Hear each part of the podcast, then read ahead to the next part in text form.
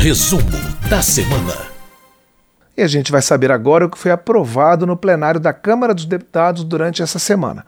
Quem já está aqui conosco no estúdio é o repórter Antônio Vital, que é o nosso setorista de plenário, aquele que acompanha todas as sessões. Bom dia, Vital. Obrigado. Tudo bom, Cláudio? Tudo bom? Quem nos ouve, quem nos ouve pela Rádio Câmara, quem nos assiste pela TV Câmara. Pois é, tivemos uma espécie de pauta verde essa semana, né, estimulada pelo início da COP, da a Conferência Mundial do Clima, começou ontem nos Emirados Árabes, não é? O que, que a gente tem de aprovações nessa área? Bom, é, essas aprovações ocorreram na véspera né, da abertura, foi antes da abertura, quando já tinha essa expectativa da participação do Brasil. Uh, foram basicamente dois projetos, um deles até bastante polêmico, vou começar com o primeiro, que é um projeto que é, cria um marco legal para a produção do chamado hidrogênio verde no Brasil. Não sei se você conhece. Uh, o hidrogênio verde é o, é o, chamado hidrogênio de baixa emissão de carbono. Ele pode ser usado tanto como combustível, inclusive de carro, de veículos, mas estão pensando muito no, no uso deles, de, do, desse tipo de combustível para aviação, para aviação de carga principalmente, para transporte é, público, urbano, etc. Só que ainda é uma produção muito cara, o Brasil ainda não tem nenhum tipo de regulamentação desse, desse tipo de, é, de produção. Né?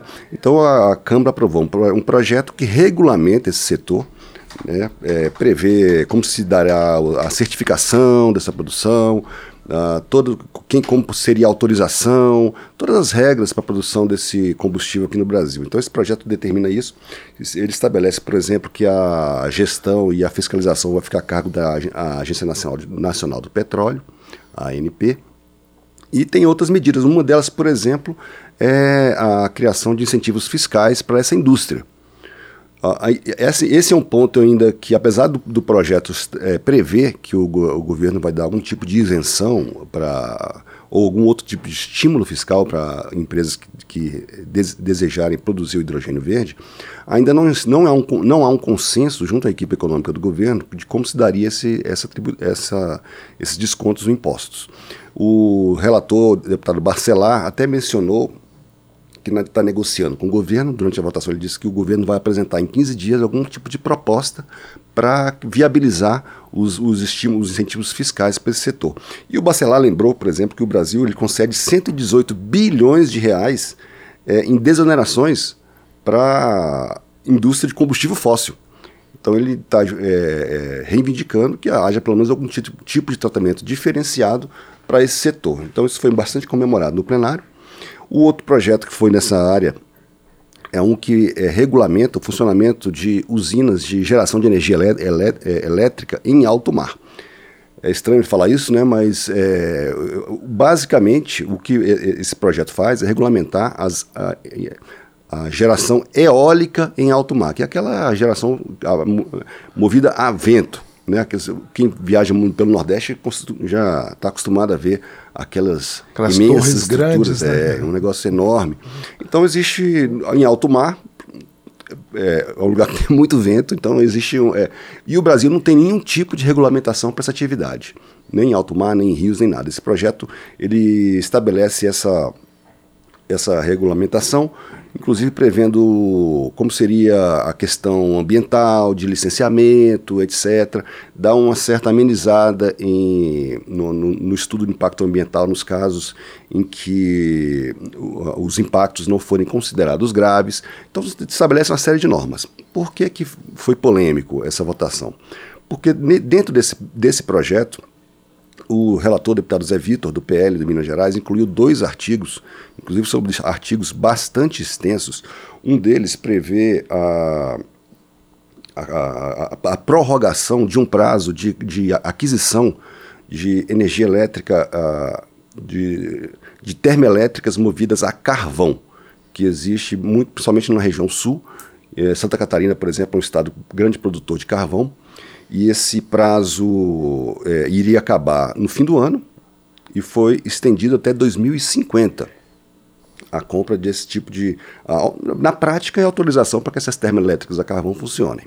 Foi bastante criticado isso aí pelo pessoal ligado a, a, aos ambientalistas, né, a bancada ambientalista da Câmara criticou bastante essa, essa, essa inclusão. O outro artigo que criou, causou bastante polêmica foi um que prevê também a compra de energia elétrica pelo Sistema Nacional de Energia Elétrica, de é, energia elétrica é, de usinas termoelétricas movidas a gás natural.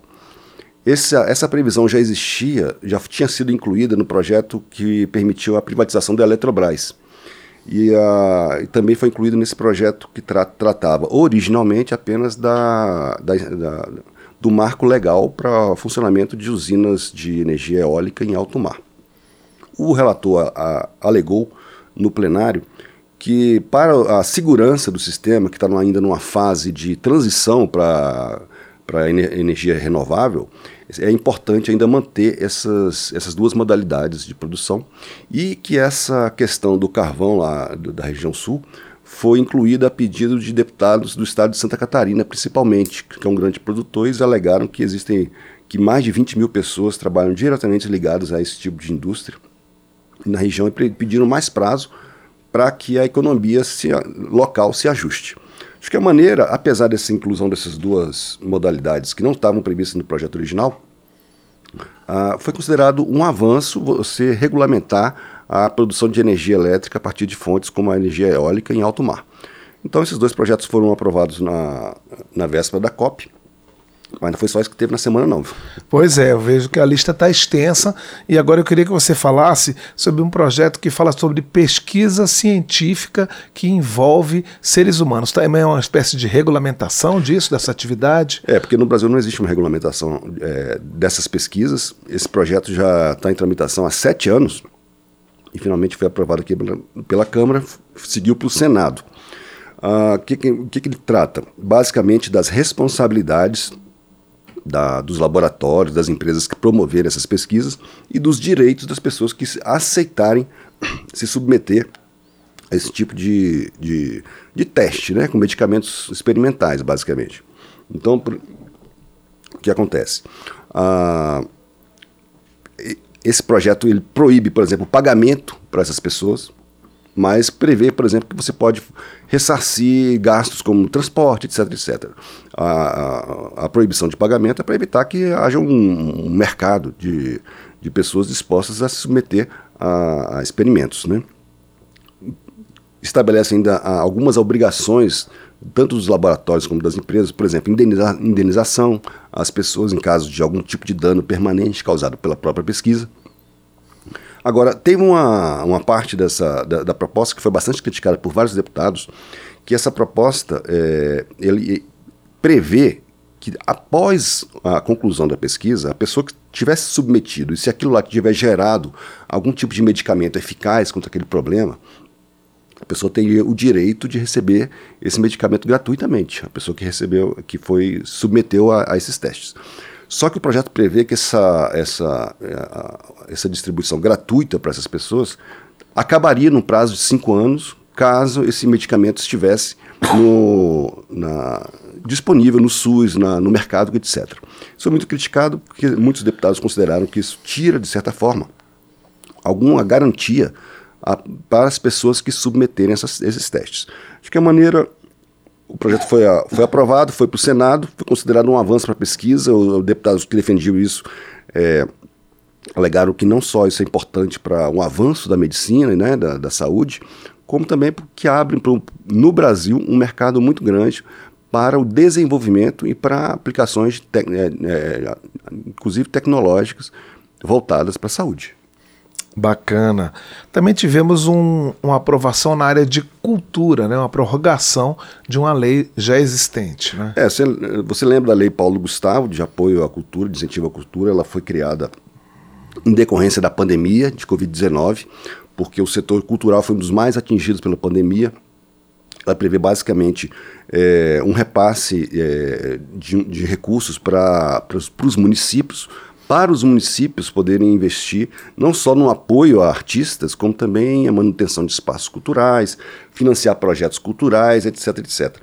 Em 2022 já, tinham, já tinha sido liberado quase 4 bilhões de reais para isso. O problema é que, como na época a lei foi aprovada, depois ela foi.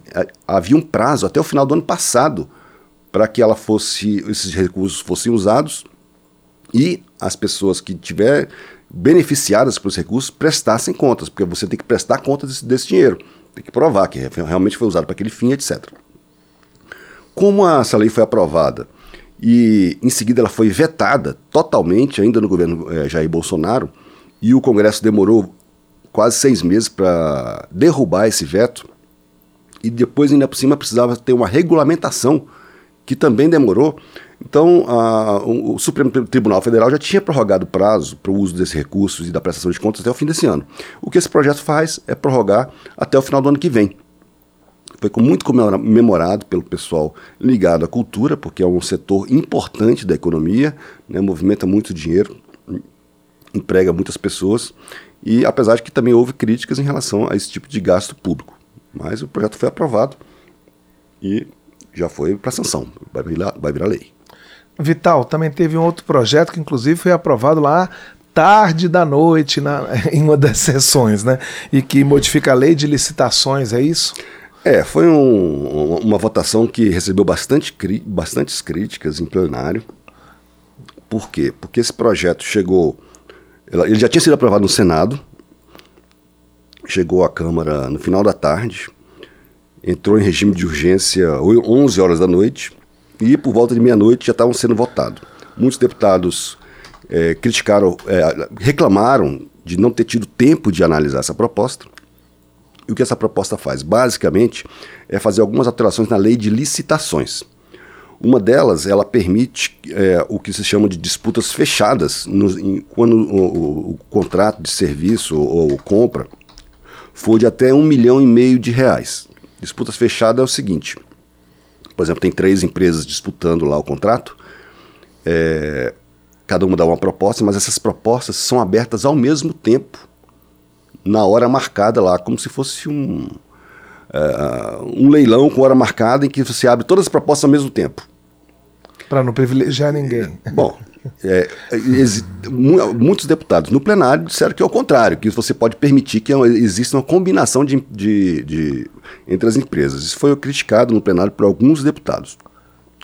O, a, a alegação para esse tipo de alteração é que, na verdade, você agiliza a, a, o processo de licitação quando você permite esse tipo de modalidade. Os valores acima de um milhão e meio continuam sendo o, é, o que se chama de proposta aberta que funciona mais ou menos como um leilão em que as, as empresas vão dando lances.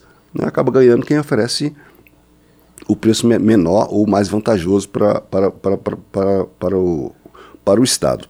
Tem outras alterações também, por exemplo, permite o uso de títulos de capitalização para como garantia dos contratos.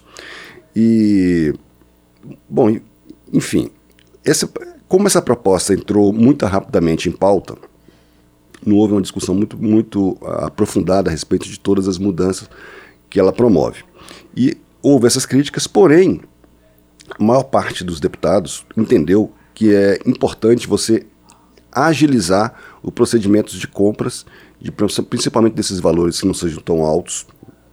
E outra coisa que ela permite é que, por exemplo, um município possa usar o que se chama de ata de registro de preço de outro município. O que é uma ata de registro de preço? Também é uma modalidade de licitação em que a empresa se compromete a, a oferecer de, determinado produto por um valor pré-fixado. Cada, é um processo complexo.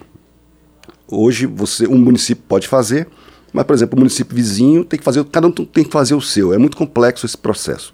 Hoje você permite que um município, por exemplo, possa a, a usar a ata de registro de preços do outro município, que é uma maneira de você também agilizar e facilitar esse processo. Acabou que foi provado, já seguiu para a sanção pre presidencial. Para a gente encerrar nossa listinha, a gente tem um novo feriado aí a caminho, feriado nacional, não é? É o, o Dia da Consciência Negra, que, é um, que foi criado em 2011, ele não é um feriado nacional, apesar de que os estados e os municípios, eles cada um pode decidir se transformar esse feriado ou não. Hoje, seis estados já fazem isso, mais de mil municípios também. O que esse projeto faz é tornar o, o, Dia da Consciência Negra, que é o 20 de novembro, feriado nacional. É, essa, essa, é a primeira pauta, o primeiro projeto apresentado pela bancada negra da Câmara a ser aprovado no plenário. A, a bancada, bancada, que foi formalizada recentemente. É, né? é coisa de um mês, foi, foi formalizado com direito, inclusive, de participar da, de reunião do Colégio de Líderes, de ter voz no plenário, na tribuna do plenário. Então é uma bancada que é oficial aqui da Câmara, tem 122 deputados de diversos partidos, não é nem de esquerda nem de direita, é uma, é, é, é, é uma, é uma bancada apartidária que defende é, os interesses das pessoas pretas do, do, do país. O primeiro projeto que eles indicaram para ser votado foi justamente esse que torna um feriado nacional. A argumentação de que é um dia para você, para o Brasil refletir sobre o seu passado de escravidão. E mesmo assim teve muita discussão no plenário, porque muitos deputados criticavam o fato de ser criado um, mais um feriado, disseram que já tinha feriado demais, que isso dá problema, prejuízos para o comércio, etc. Teve também alguma alegação de que é, é um, um, feriado dedicado a, ao Dia da Consciência Negra e a, e a, celebração de Zumbi dos Palmares, que é o líder do, do Quilombo dos Palmares, que foi morto justamente nessa data, 20 de, de, de novembro de 1695, que isso, que isso, de certa forma, aprofundaria uma certa divisão entre raças no país. Isso foi usado como argumento no, no, no plenário, mas acabou aprovado, seguiu para a sanção presidencial, já pode virar lei, foi bastante comemorado pelos deputados da bancada negra aqui na Câmara. Antônio Vital, nosso setorista, sempre atento a tudo que acontece no plenário da Câmara. Muito obrigado pela sua participação. Obrigado, você.